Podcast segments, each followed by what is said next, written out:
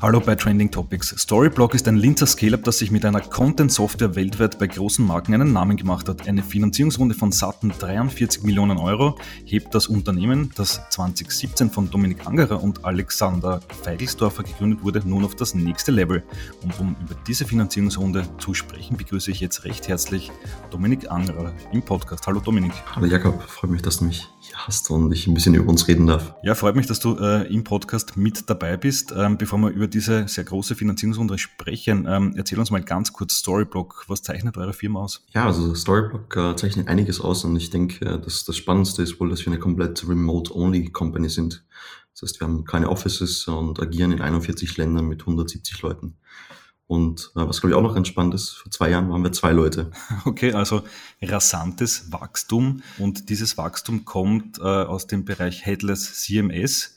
Auf das habt ihr euch spezialisiert. Das wollen wir vielleicht äh, später noch im Detail klären, was das eigentlich ist. Äh, zuerst mal zu dieser Finanzierungsrunde. Was kannst du uns darüber erzählen? Äh, ja, im Grunde, also wir sprechen meistens in US-Dollar, also so 47 Millionen US-Dollar äh, Series B. Äh, wir haben äh, vor ja, mittlerweile in den letzten zwei Jahren insgesamt 11 Millionen US-Dollar geraced von First Minute, aber auch äh, lokalen VCs wie FreeVC.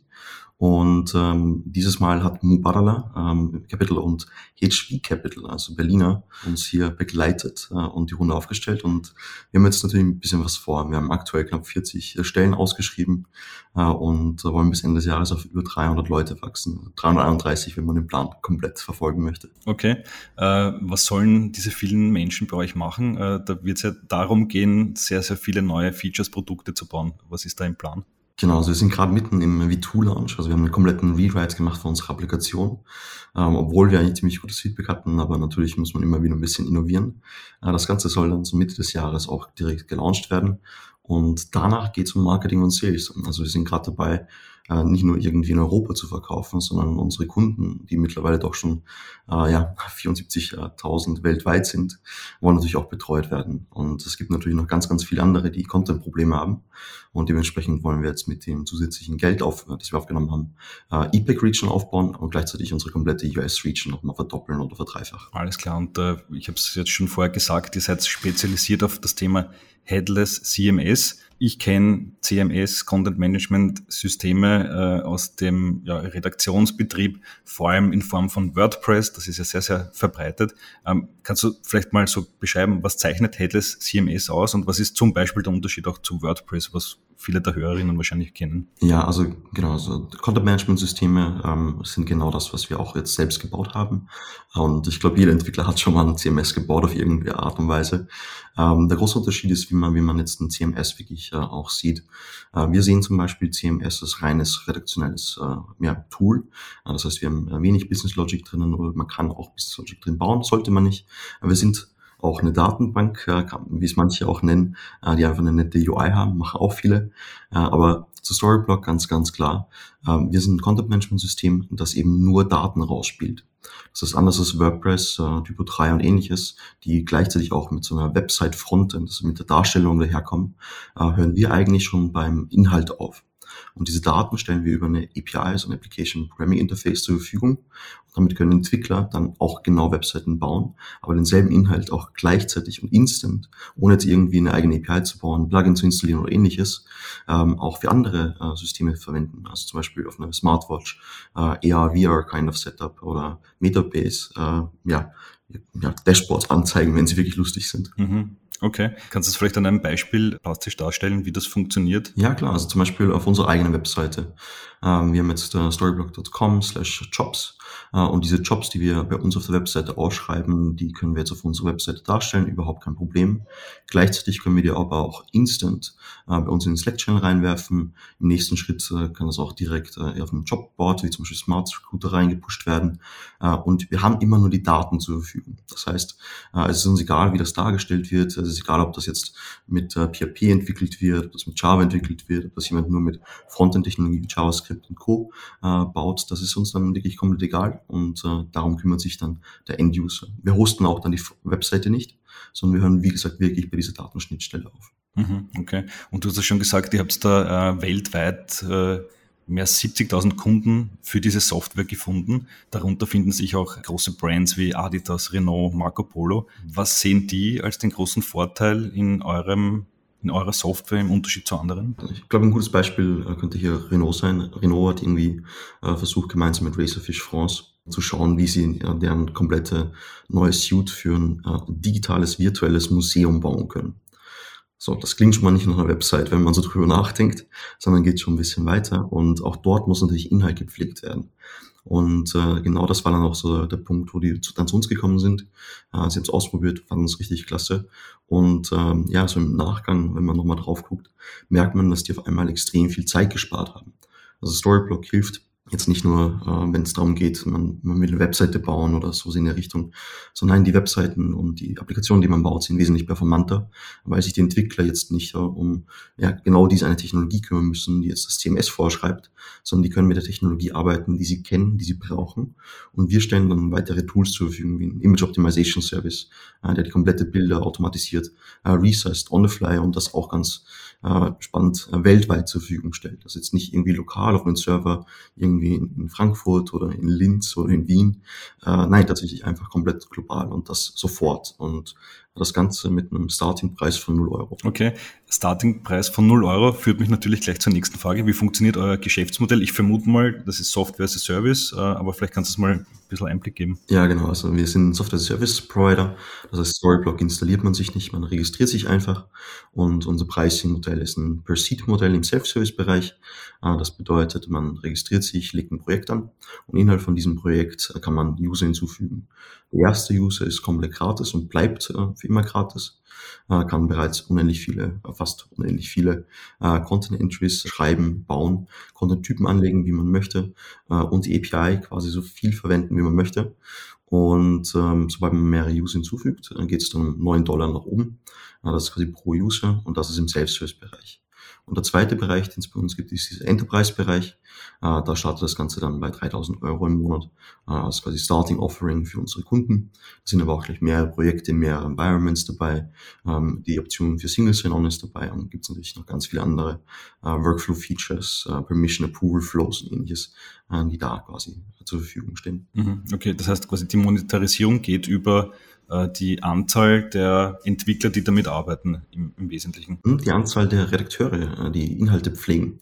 Also natürlich kann es sein, wenn ein Kunde jetzt auch Entwickler auf die Plattform drauflegt und die bleiben drauf, sobald sie eigentlich erledigt sind mit dem Projekt, dann werden auch die als User. Also jeder User, der bei uns Zugriff hat, ob das Marketer sind, ob das äh, Developer sind oder ähnliches, ist dann eigentlich uns ja, irrelevant.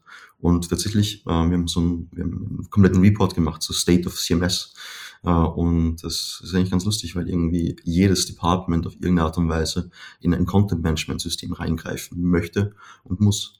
So HR äh, publiziert Jobs, äh, Marketing äh, publiziert im Normalfall Artikel und Content Pieces, Kampagnen und ähnliches. Entwickler äh, ja, müssen rein, damit sie entwickeln können. Äh, und dann haben wir vielleicht sogar noch Finance, Accounting, die irgendwie Finance Reportings äh, publizieren möchten, wenn sie eine Public Company sind. Okay. Äh, was würdest du sagen, was sind die großen Treiber eures Geschäfts? Äh, mir fällt ja natürlich sofort ein, Content Marketing ist sicher ein Riesenthema. Äh, es gibt, glaube ich, kein Unternehmen da draußen mehr, das es sich nicht erlauben kann, irgendwie digital zu kommunizieren in welcher Art und Weise auch immer. Äh, ist das quasi so der, der Treiber, der dahinter steckt für euer Geschäftsmodell? Ja, also mitunter auf jeden Fall. Was äh, uns, glaube ich, ganz, ganz äh, gut in, in die Karten spielt, ist, äh, dass jetzt ähm, vor ein paar Jahren natürlich mit, äh, vor ein paar Jahren, das war jetzt auch doch ein bisschen länger, ich glaube, jeder von uns weiß, irgendwie iPhone äh, 2007 gelauncht äh, und auf einmal haben alle Webseiten angefangen, irgendwie eine Mobile-Version zu bauen äh, und dann wollten noch ein paar Leute eine Tablet-Version bauen. Äh, irgendwann ist das dann glücklicherweise in responsive äh, Setting übergegangen. Das heißt, Webseiten haben sich einfach den Screen Size angepasst. Genauso wie diese Veränderung jetzt im Web war, also auf Webseiten war, gibt es immer mehr und mehr und mehr von diesen verschiedenen Channels. Äh, das Ganze ähm, gibt es jetzt auch einen, einen, tollen Namen dazu. Das Ganze nennt man Omnichannel Publishing. Äh, und genau da spielt natürlich unser Ansatz, wo wir rein Daten publizieren, natürlich extrem gut rein. Und das Plus, äh, dass die aktuellen Content-Management-Systeme relativ langsam werden äh, und natürlich auch älter werden, haben wir eine richtig coole Chance, dass wir genau in diesen Zyklus reinfallen, dass Leute und große Firmen genau jetzt auch ein neues CMS suchen. Und äh, ja, auch mit Corona und ähnliches ist natürlich immer wieder so ein Thema gewesen. Immer mehr Leute sind in E-Commerce gegangen, immer mehr Leute wollten online publizieren Und auf jeden Fall hat uns das auch ein bisschen beschleunigt. Auf anderer Seite natürlich gebremst. Also wir sind jetzt nicht nur durch Corona irgendwie gewachsen oder ähnliches. Äh, bei uns war das so, dass wir gemerkt haben, äh, gewisse Industries, die jetzt natürlich vorher nicht komplett so stark digitalisiert waren, die haben erstmal andere Probleme äh, lösen müssen. Also eher so, ich, wir kaufen mal tausend Laptops. Ähm, und äh, auf der anderen Seite gab es natürlich dann die, wir müssen jetzt digital werden, wir müssen jetzt verkaufen online, weil der stationäre Handel natürlich dann nicht möglich ist. Hm, okay. Was würdest du sagen, welche Branchen sind für euch am wichtigsten? Ähm, Adidas genannt, Renault, Marco Polo sind ja drei verschiedene Branchen, äh, aber gibt es irgendwie so ein Fokus bei euch? Ja, genau. Also drei, äh, unsere drei Hauptverticals, die wir jetzt selbst targeten, haben wir auf jeden Fall Retail, E-Commerce. Also das ist auf jeden Fall der, der erste Part. Ob das B2B oder T2C ist, also wirklich Direct to Customer oder Business to Business ist uns dann eigentlich egal. Lassen wir der E-Commerce-Bereich. Und die anderen zwei, die wir fokussieren, ist Finance and Insurance. Also da haben wir natürlich mit PayPal, mit, also iSettle zum Beispiel, jetzt in, in Schweden, ein Genico, P1 in Deutschland und so weiter, äh, richtig, richtig gute Kunden. Und das dritte ist äh, Education. Und da zum Beispiel so Sachen wie Harvard Business School, Education First und ähnliches, äh, die uns dann eben global verwenden. Mhm, okay. Wenn du an die Zukunft von Content denkst, äh, jetzt schwirrt natürlich Metaverse und so weiter durch die Gegend. Ist das auch äh, ein Bereich, an den ihr denkt? Äh, da geht es ja am Ende auch um Content, den muss man dann halt quasi in so 3D-Welten darstellen. Ist das auch etwas in, in eine Richtung, in die ihr arbeitet? Ja, auf jeden Fall. Also das ist jetzt genau richtig gesagt. Es ist ja eigentlich auch nur Content, den man woanders darstellen möchte. Und mit einem Headless Content Management System wie Storyblock ist das halt überhaupt kein Thema, weil ähm, ja, es ist halt so, dass wir ja eine API haben, die die Daten rausspielt. Das heißt, wenn du jetzt einen Entwickler hast, der jetzt in einer 3D-Umgebung oder ähnliches, ja, ER, VR genauso, ähm, ja, Inhalte darstellen möchte, ob das Videos sind, ob das 3D-Modelle sind, ob das ähm, ja direkt äh, nur Text sind, die irgendwie von links nach rechts irgendwo reinfaden, ähm, ist dann komplett den Entwicklern und den Darstellern und den Designern überlassen. Aber mit Storyblock kannst du genau das machen. Okay, alles klar. Und du hast es auch vorher schon eingangs gesagt, ihr seid ein, eine Remote First Company. Äh, das Team verteilt sich auf, glaube ich, mehr als 40 Länder mittlerweile. Äh, wie funktioniert das? Äh, wie ist das in der Praxis? Wie schafft man es da sinnvoll zusammenzuarbeiten, ohne dann halt am Ende permanent dauernd in irgendwelchen Videocalls äh, festzukleben? Wie macht sie das? Asynchron. Also das ist natürlich der, der, das spannende Wort in dem ganzen Setting. Also Remote an sich hat ja angefangen mit, mit geografischer Unabhängigkeit. Aber viele Leute haben dann relativ schnell mitbekommen, ja, die Geographic Distance ist ja gar nicht mal so das große Problem, es sind eher Time Zones. Weil man kann schon in Videochat reingehen, wenn man jetzt irgendwie zwei Stunden äh, auseinander ist. Aber wenn man jetzt auf einmal Leute äh, in Thailand hat und Leute in Brasilien, äh, dann haben wir da schon ein paar mehr Stunden, so um die fünf bis zehn Stunden Differenz äh, kann da schnell mal dabei sein. Und dann geht's mit dem, hey, ich spiele mal kurz auf dem Videochat mit dir, eigentlich gar nicht. Und äh, da, da muss ein bisschen umdenken. Äh, man baut auf einmal äh, in Notion gewisse Flows, die für die Collaboration recht gut laufen. Wir kommunizieren alles über Slack, erwarten aber keine Instant-Antwort, wenn wir Nachrichten schreiben. Äh, dasselbe ist äh, zum Beispiel, wenn wir jetzt ähm, whiteboarden, äh, verwenden wir zum Beispiel Miro fürs Onboarding auch ganz spannend. Also gerade wenn es darum geht, irgendwie Leute onzuboarden, ist es normalerweise immer so, ja, komm, wir gehen erstmal in die Küche, wir haben uns einen Kaffee und ich erkläre dir mal alles. Ja, das gibt es bei uns natürlich jetzt so nicht. Das wäre ein bisschen kompliziert. Wir haben ja nicht mal ein Büro. Ähm, dementsprechend, was wir haben, wir haben das Savvy. Savvy ist so ein Onboarding-Tool, äh, das erlaubt, komplette Journeys zu bauen, äh, wo Leute gewisse Informationen finden, gesagt bekommen, hey, bitte schau mal, dass du einen Call mit dieser Person hast oder schau dir mal dieses YouTube-Video an oder dieses Loom-Video oder ähnliche äh, Sachen wie das. Und ja, und dann gibt es natürlich die Challenges äh, mit, äh, ja, ich sag mal, äh, wenn du einen Laptop von Österreich nach Brasilien schickst, dann wird das wesentlich, wesentlich teurer, als man, man denkt, in der ganzen Imports, Steuer und ähnliches. Okay. Und äh, da gibt es auch Tools wie in Hofei.co, ähm, das relativ entspannt dann für uns global wirklich auch äh, ja, Geräte, Tische, Sesseln hinliefert, aber auch wieder, wieder zurückholt, wenn es jetzt nicht gepasst hat oder ähnliches. Genau. Mhm, okay. Das heißt, ihr baut auf vielen, vielen anderen auch Startups, äh, Scale-Ups auf, die äh, genau für diese Remote Companies halt die entsprechenden Dienste zur Verfügung stellen. Genau, und das Spannende ist, die, die gab es am Anfang natürlich noch nicht. Äh, das heißt, am Anfang hatten wir den Pain, dass wir alles selbst machen mussten. Und äh, glücklicherweise, und das ist das Glück für uns, äh, war eben dann die Situation, dass so viele Leute und so viele Firmen äh, auch in dieses Remote-Setting, auch wenn es jetzt hybrid bei den meisten aktuell ist, äh, irgendwie reingeschubst äh, worden sind. Das hat uns auf jeden Fall geholfen und äh, wir glauben ganz fest daran, dass genau das die Zukunft ist, weil hätten wir jetzt gesagt, gut, wir, wir stellen jetzt nur Leute in Wien, Linz Und äh, Teresopolis, Teresopolis ist die, die Location in Brasilien, wo äh, Alexander aktuell sitzt, der sich definitiv das bessere Wetter ausgesucht. Ähm, dann äh, ja, wird das ein bisschen knapp mit den Leuten. Äh, weil auch wenn du einen, ja, einen Umkreisradius von irgendwie 50, 75 Kilometer nimmst, dann hast du auch noch eine gewisse Anzahl von Personen, die du irgendwie einstellen kannst, äh, die auf dein Profil passen, die auf die Profile passen, die du suchst. Und wenn du diese, diesen Geographic-Faktor einfach rausnimmst, hast du auf einmal eine komplett andere Talent-Base, die wirklich, wirklich gut ist. Und äh, ja, dementsprechend können wir so relativ schnell wachsen und konnten wesentlich schneller wachsen, als wenn wir jetzt nur lokal einstellen würden. Okay, alles klar. Und wie sorgt ihr am Ende dafür äh, für den Team Spirit? Also irgendwann werden die vielen Mitarbeiter dann trotzdem mal äh, wollen, jemanden noch persönlich zu treffen. Macht ihr dann einmal im Jahr ein großes äh, Meetup irgendwo? Ja, also das ging jetzt natürlich nicht so gut. Also 100 äh, Leute an einen Ort bringen ist von der Risikoanalyse ziemlich, ziemlich kompliziert zu erklären. Und dementsprechend haben wir tatsächlich das nicht gemacht in den letzten zwei, drei Jahren. Und das, das war ganz klar Corona geschuldet. Äh, jetzt fürs nächste Jahr haben wir es geplant, definitiv. Und wir starten jetzt so, damit das einzelne Departments äh, sich treffen können, äh, quasi auch wirklich in gewissen Locations für zwei, drei, vier, fünf Tage und dementsprechend dann dort auch gemeinsam arbeiten können, gemeinsam Aktivitäten machen können. Und äh, bisher hat es auch ohne geklappt. Äh, und ich glaube, das ist auch entspannt. Viele glauben, dass eine Remote Company keine Kultur aufbauen kann, ähnliches. Aber eine Kultur hast du in dem Moment, wo du mehr Leute wirst. Da brauchst du wirklich was aufbauen. Du musst nur schauen, dass du sie in die richtige Richtung ja nicht nur lenkst, sondern auch wirklich unterstützt. Das ist eigentlich das bessere Wort. Und wenn sich auch so Sachen äh, bilden wie ja äh, ein Online äh, der intern quasi geleitet wird, ein Anime-Channel, der in Slack aufpoppt, wo gemeinsam dann Filme geschaut werden und all diese Kleinigkeiten, die kann man genauso online machen, weil jeder von uns war ja auch online irgendwie mit Freunden in einem Chat oder ähnliches. Und das fühlt sich dann auf, auf Dauer natürlich gar nicht mal so schlecht an, wenn man es incentiviert, wenn man es richtig macht. Und die Leute, die wir eingestellt haben, die haben jetzt teilweise ja zum ersten Mal remote gearbeitet, aber viele auch nicht zum ersten Mal. Das heißt, für die ist das natürlich dann auch recht spannend, äh, deren Erfahrungen irgendwie zu teilen mit Leuten, die in Brasilien sitzen, die in Griechenland sitzen, äh, Leute, die aus äh, Japan kommen, in, in Deutschland wohnen und ähnliches. Da gibt's ganz, ganz viel spannende Kombinationen. Wie geht es mit dem Thema Gehalt äh, um? Also quasi verdient er in Österreich genauso viel wie der in Griechenland oder in Brasilien oder in Japan oder ist es dann an die einzelnen Märkte dann angepasst? Genau, aktuell haben wir einen Location Factor, äh, den wir einkalkulieren. Äh, uns ist aber wichtig, wir haben zum Beispiel jetzt durch die Base Mindestgehalt im Storyblock weltweit ist 2000 Euro. Also das ist so, so das Setting, das wir fahren. Alles, was darunter ist, machen wir einfach nicht. Also da kann der Big Mac Index äh, irgendwie das GDP oder all, all diese Sachen auch noch so tief sein, das, das geht einfach nicht. Und egal, welche, welche Rolle das dann sein sollte. Mhm, okay.